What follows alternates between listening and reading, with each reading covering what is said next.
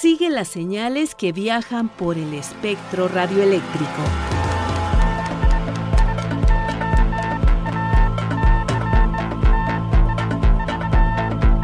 Sintonía libre. Sintonía libre. Un ancho mundo de frecuencias.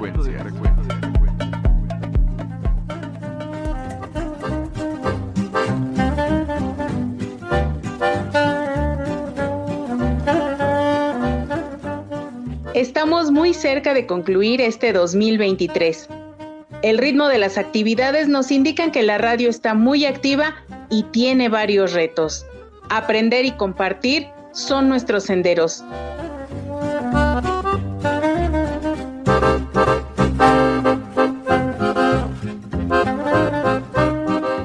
El reto que tienen las universidades ante la formación de comunicadores es grande. En Sintonía Libre nos interesa conocer las acciones que emprenden las universidades ante estos retos. Así que hoy escucharemos la palabra de la directora de Uniradio de la Universidad Autónoma del Estado de México, quien estuvo presente en el octavo encuentro de la Red de Radios Universitarias de México, que se llevó a cabo el pasado 20, 21 y 22 de septiembre en Coahuila. Luis Alejandro Vallebueno nos llevará a Guatemala, exactamente a la paradisiaca laguna de Atitlán.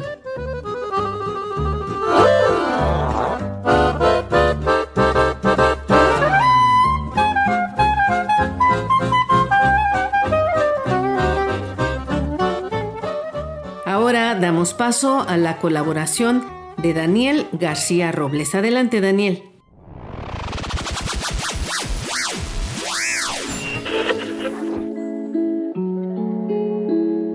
Parezca increíble, la radio sigue siendo una herramienta valiosa para las comunidades indígenas alrededor del mundo.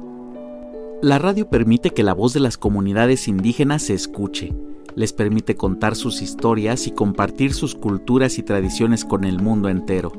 La radio también es una forma de mantener sus lenguas y dialectos vivos y ofrecerles un espacio donde puedan hablar sobre sus problemas y preocupaciones. En las zonas remotas, la radio es un medio importante de comunicación. Muchas comunidades indígenas viven en lugares donde el acceso a Internet o la televisión es limitado o inexistente. Ahí, la radio es una forma efectiva de enviar y recibir información puntual, como alertas de emergencia o información sobre salud, seguridad alimentaria y derechos humanos. La radio también puede ser una plataforma para promover la discusión y el cambio al permitir que las comunidades indígenas participen en debates sobre temas importantes que afectan sus vidas. Por ejemplo, las discusiones pueden girar en torno a los derechos de los pueblos indígenas, la conservación del medio ambiente y los desafíos que enfrentan las comunidades locales. En resumen, la radio es una herramienta invaluable para las comunidades indígenas. No solo les permite mantener vivas sus lenguas y culturas, sino que también les da acceso a información crítica y les ofrece una plataforma desde la cual pueden participar activamente en la sociedad. A pesar del avance tecnológico, la radio sigue siendo un medio de comunicación vital en la vida de las comunidades indígenas de todo el mundo. Yo soy Daniel y te invito a que continúes con nosotros. Esto es Sintonía Libre, un ancho mundo de frecuencias. Sintonía libre.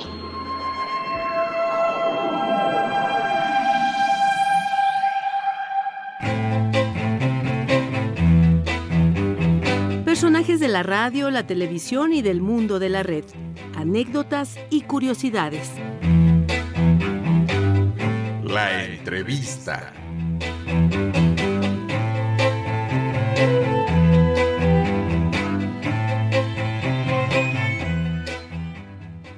Jacqueline Valderrábano Malagón es estudiante de la maestría en Comunicación e Imagen Corporativa en la Universidad de La Rioja. Es licenciada en Comunicación por la Universidad Autónoma del Estado de México.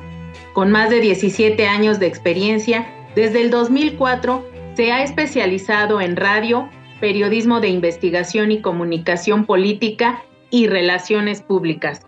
Ha sido conductora y reportera en Uniradio 99.7 FM y corresponsal de la barra programática del Gobierno del Estado de México en la emisora Radio Bienestar 1320 amplitud modulada del Grupo Monitor.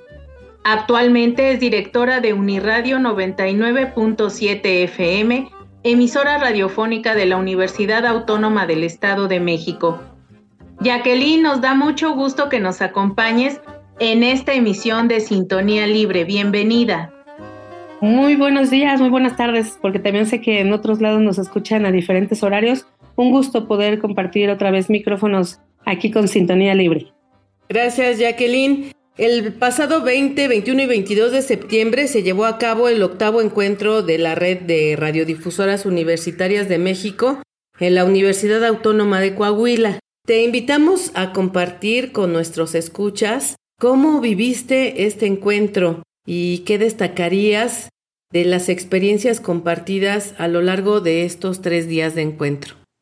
Sí, claro. Mira, pues la verdad es que fue un trabajo previo para la organización, lo cual reconozco mucho a la Red de Radios Universitarias de México, a la RUM, para hacer este ejercicio porque se reunió por primera vez de manera histórica a representantes de Radio Francia Internacional, también de redes internacionales, como por ejemplo podría ser la Asociación Mundial de Radios Comunitarias, la Red de Radios Universitarias que es la RIU, la Red de México, que es la Red de Radiodifusoras y Televisoras Educativas y Culturales de México, y también la Red de Radios Universitarias de Colombia. Entonces, imagínate ese ejercicio para que por primera vez se juntaran varios representantes de diferentes países, de diferentes nacionalidades, la verdad es que fue muy enriquecedor. En el caso de las radios como tal universitarias, también pues se hizo por primera ocasión una convocatoria que se llama Nómada, donde meses atrás, a principios de agosto, se lanzó una convocatoria para la comunidad estudiantil que participaran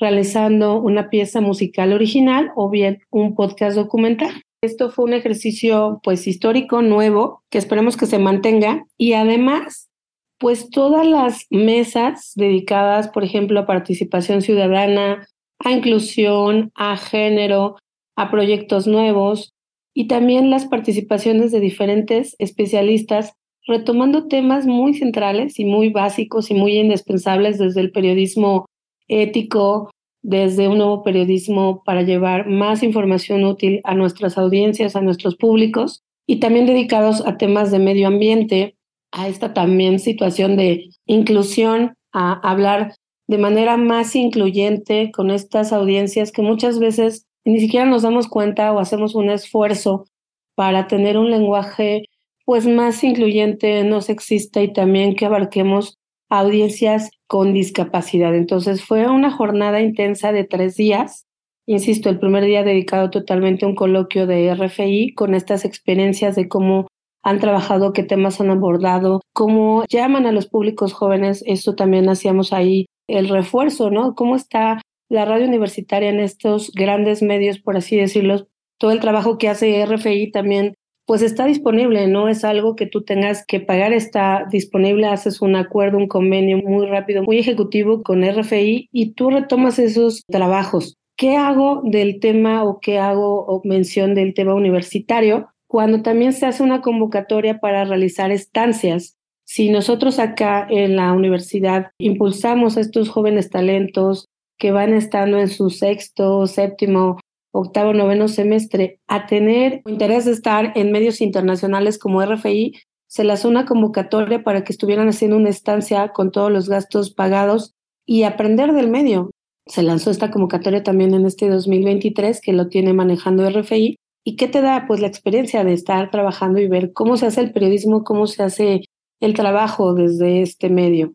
Otra cosa que yo también quiero destacar, que fue una experiencia muy grata, que al final pues coincidimos tanto gente que ya tiene mucha experiencia en la radio, con más de 15 años, 20 años estando al frente de las radios universitarias o públicas, con gente que se va involucrando, que va entrando a este medio que se tiene que seguir transformando a través de las plataformas sociodigitales, a través de las redes sociales, pues tener estos contenidos, ¿no? Para que tanto nuestras grandes audiencias, nuestras fieles audiencias, como los jóvenes que están metidos ya en estos smartphones, que lo que ellos quieren escuchar lo ponen a través de sus celulares o de sus computadoras.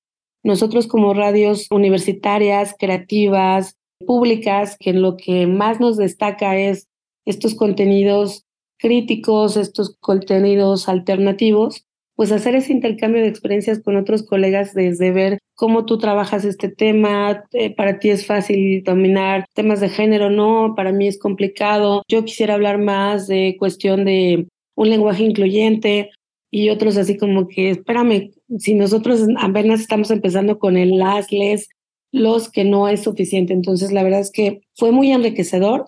Queremos que se siga haciendo este trabajo y bueno, esto sería el previo que les puedo compartir.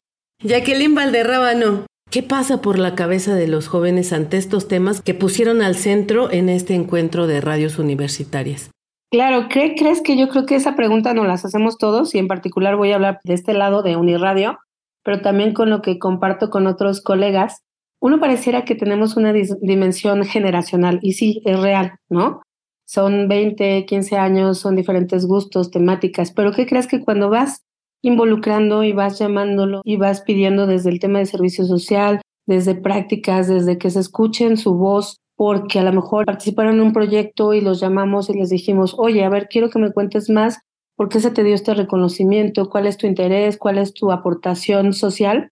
Y ellos se dan cuenta que tienen en la radio universitaria un altavoz, un medio para dar a expresar sus inquietudes, ya sea sociales, sean de salud, sean hasta de ciencias duras, las artísticas sobre todo, nos hemos dado cuenta que sí quieren estar en un medio universitario.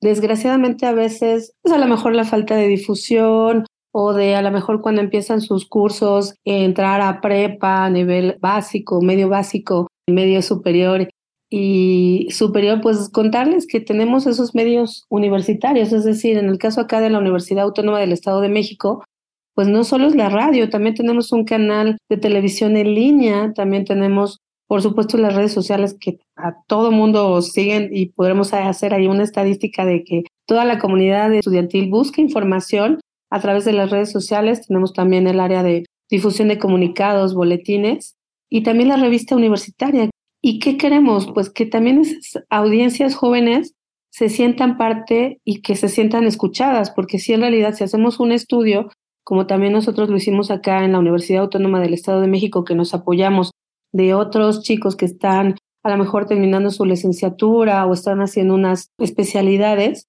pues se dan cuenta que a lo mejor hubo un distanciamiento sin tener alguna intención de no estar, sino simplemente pues la propia evolución o generación o piensas que lo que hiciste hace 15, 16 años aplica, pero en realidad ya estamos en otros momentos, por eso necesitamos traer esos públicos, formar esos públicos que independientemente que les digas, oye, aquí no se toca reggaetón, no, decirles, a ver, mira, las bases de esta música que tú estás escuchando, que ahorita es el top, ¿no? Los corridos tumbados, también tienen esta historia y esta investigación y acá está este reportaje donde te explica cómo desde hace 20 años, 50 años, otros representantes están haciendo esta música y que les cuesta también para esa creación, no nada más para marcar algo social.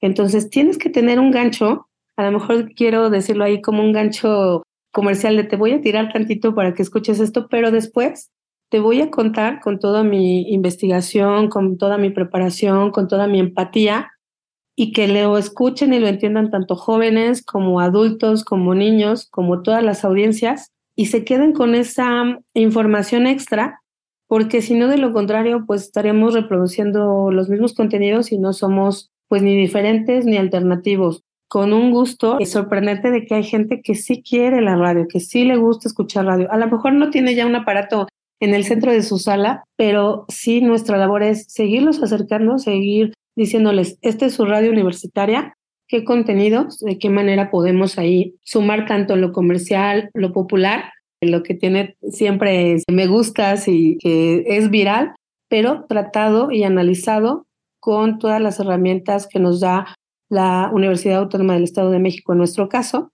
Después de pandemia, pues por el tema también de la asistencia, este año, este, este semestre, tenemos a 22 chicos y chicas haciendo servicios prácticas y una materia que se llama integrativa, donde tienen que estar tres meses acá, como si fuera su clase. Entonces, te das cuenta que si es un pimponeo y que a lo mejor lo que faltaba era, aquí estamos, tú vas a ser otro portador de nuestros contenidos y si vamos haciendo ese esfuerzo de experiencia y juventud, estaremos logrando cosas.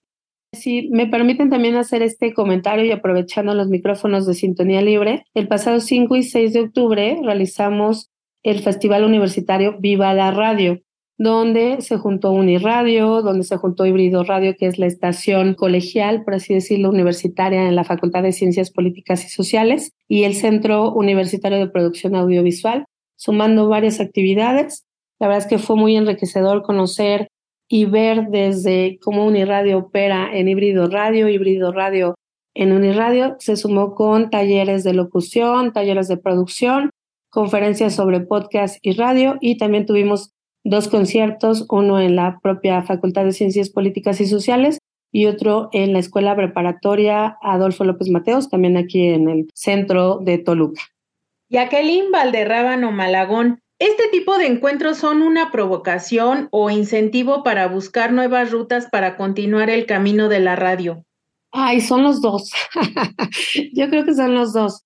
A ver, yo creo que eh, el radio siempre va a estar presente, sí se tiene que transformar y sabemos que tenemos una audiencia que cada vez que le movemos algo que no le parece o le movemos su programa de horario, pues es cuando nos hace una interacción o un mensaje. Además del día a día de, oye, mándame saludos o ponme esta canción o qué bueno este libro o yo quiero estos boletos, pero también hay una necesidad de llevar esos grandes contenidos que se tienen, en este caso en frecuencia modulada, también transformarlos y adaptarlos a estas plataformas sociodigitales. Entonces, de nuestro lado está encontrar los mecanismos para que este medio siga pues teniendo esas audiencias, esos seguidores, esas personas que aprendan, que disfruten, que tengan ese acompañamiento. Yo creo que sería las dos y desde este lado pues estamos buscando todos los mecanismos para seguir poniendo en alto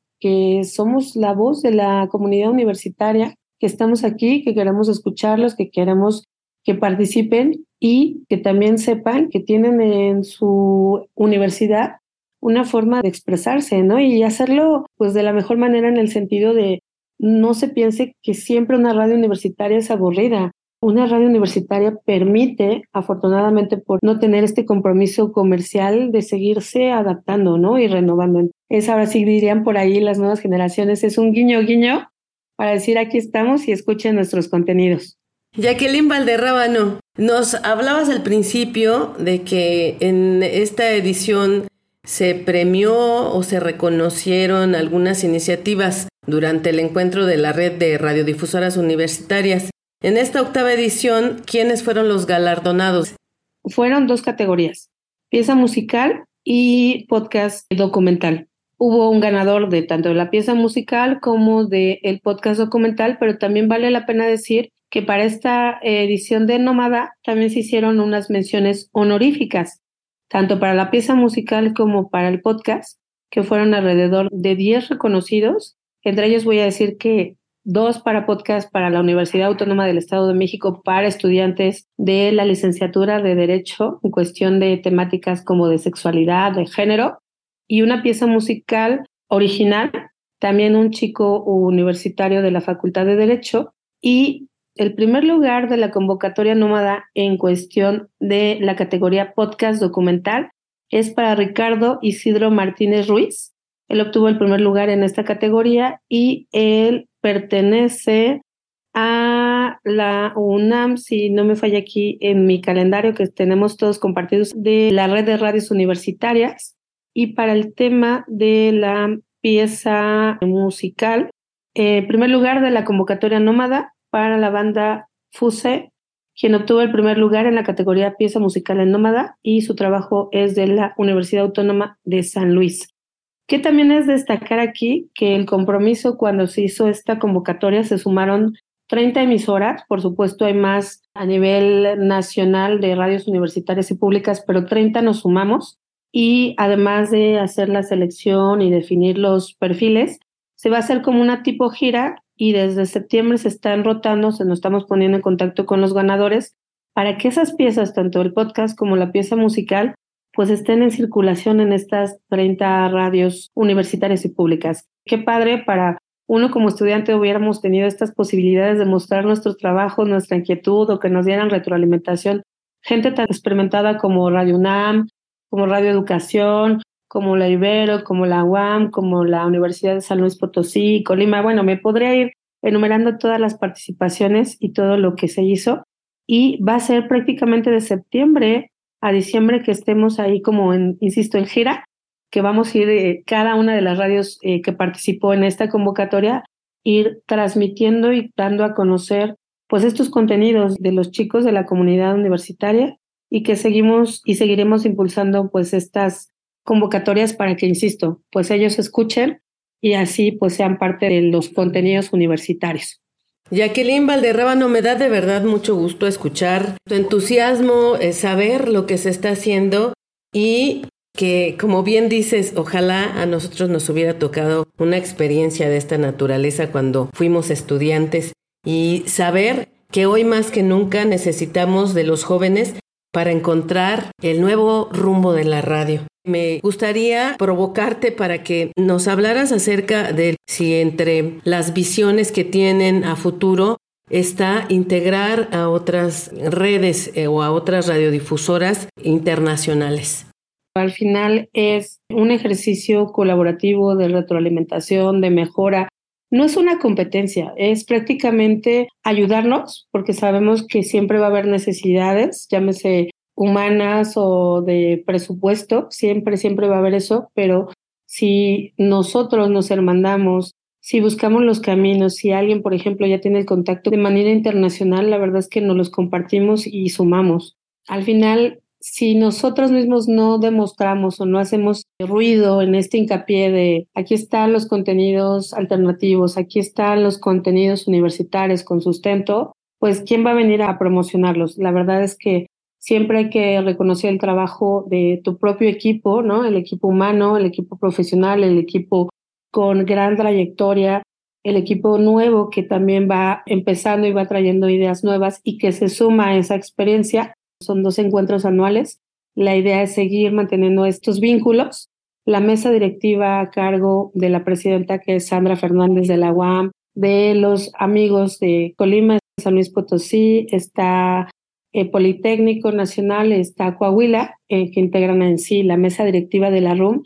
También están claros de que se necesita sumar y necesitamos eh, seguir fortaleciendo las redes universitarias porque de otra manera pues seguiríamos haciendo esfuerzos aislados. Hay muchas cosas que se vienen, que se van a trabajar.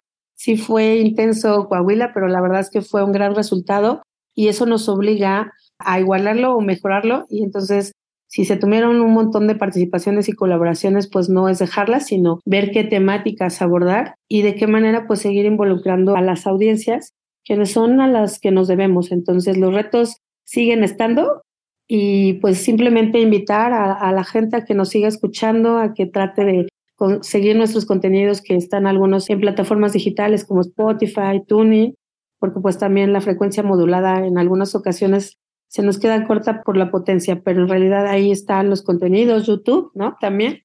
Y pues seguir invitando, ¿no? Insisto, no es una competencia, es una suma de esfuerzos y que tendrá que seguir teniendo resultados para pues dar unos contenidos críticos, útiles y en bien de nuestros contenidos radiofónicos. Agradecemos a Jacqueline Valderrábano Malagón, directora de Uniradio 99.7 FM, esta entrevista para Sintonía Libre. Muchas gracias. Gracias a ustedes. Para estar en sintonía con el diexismo, escríbenos si eres amante del correo tradicional, recibimos tu correspondencia en Ángel Urraza 622, Colonia del Valle, Alcaldía Benito Juárez, código postal 03100. ¿Prefieres el correo electrónico? Aquí la dirección. Sintonía libre, guion bajo, re, arroba cultura. Y si te gusta la inmediatez, envía un mensaje a nuestra página de Facebook. Búscanos como Sintonía Libre.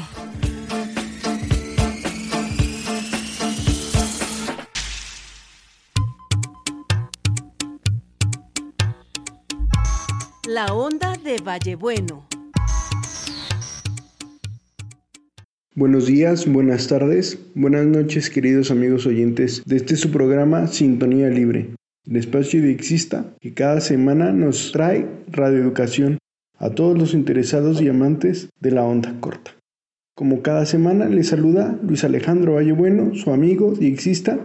Esta vez vamos a hablar de una emisora a la que yo le tengo mucho cariño y un recuerdo muy especial, que es La Voz de la Amistad, Radio Atitlán, cuyo indicativo es TGDS, evidentemente una radio guatemalteca.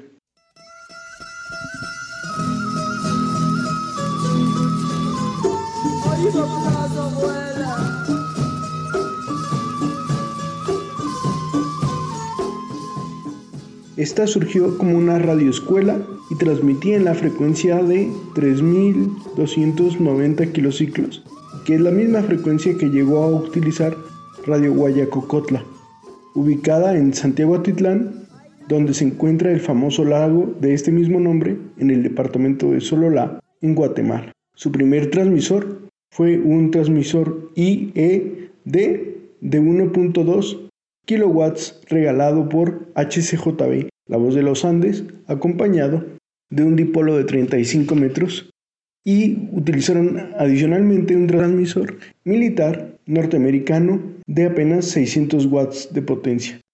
Fundada el 25 de agosto de 1968 con el patrocinio de la Diócesis Católica de Oklahoma, con el fin de evangelizar por medio de los padres oblatos. En 1970, la gerencia local retoma el programa y transmite básicamente en idioma sotogil, en 1980, con el resurgimiento de los gobiernos militares en Guatemala, con Efraín Ríos Montt a la cabeza, sucede el secuestro y asesinato de su director principal, el señor Gaspar Culán. Además, se saqueó los equipos radiales. Actualmente, en la emisora, todavía se conserva el punto donde se asesinó al director de este programa como un memorial de la democracia en Guatemala. Esto hizo que la emisora se aliara con la URNG, la Organización Guerrillera de Guatemala, y se creara la Federación Guatemalteca de Escuelas Radiales, siendo una emisora de relay de la voz popular, aquella emisora clandestina de Guatemala. Esto le trajo que el gobierno militar guatemalteco le prohibiera emitir en lenguas mayas, haciendo que solamente el 95% de su programación se hiciera en español. Esto se prohibió hasta la restauración de la democracia en el país. Sus principales programas fueron la transmisión de la misa, programas de alfabetización, folclore y así como avisos comunales. Actualmente es operada con autogestión del pueblo, con el pago de 35 a 40 quetzales al mes lo que le da una situación económica precaria. Por eso dejó la onda corta y ahora solo transmite en FM en la frecuencia de 101.9 megaciclos. Finalmente, decir que esta emisora, La Voz de la Amistad de Atitlán, recibió un premio UNICEF en el año de 1996 por democratizar la palabra entre los más pequeños de la comunidad. Hasta aquí mi recuerdo de esta pequeña emisora que yo llegué a visitar en el año 2011 y de la que guardo espléndidos recuerdos. Hasta aquí mi reporte de hoy. Que la sintonía sea libre y las experiencias de escucha compartidas. Te esperamos en nuestra próxima emisión. Así llegamos al final de este programa. Participamos Luis Alejandro Vallebueno, Daniel García, Alejandra Maldonado y Marlene Reyes.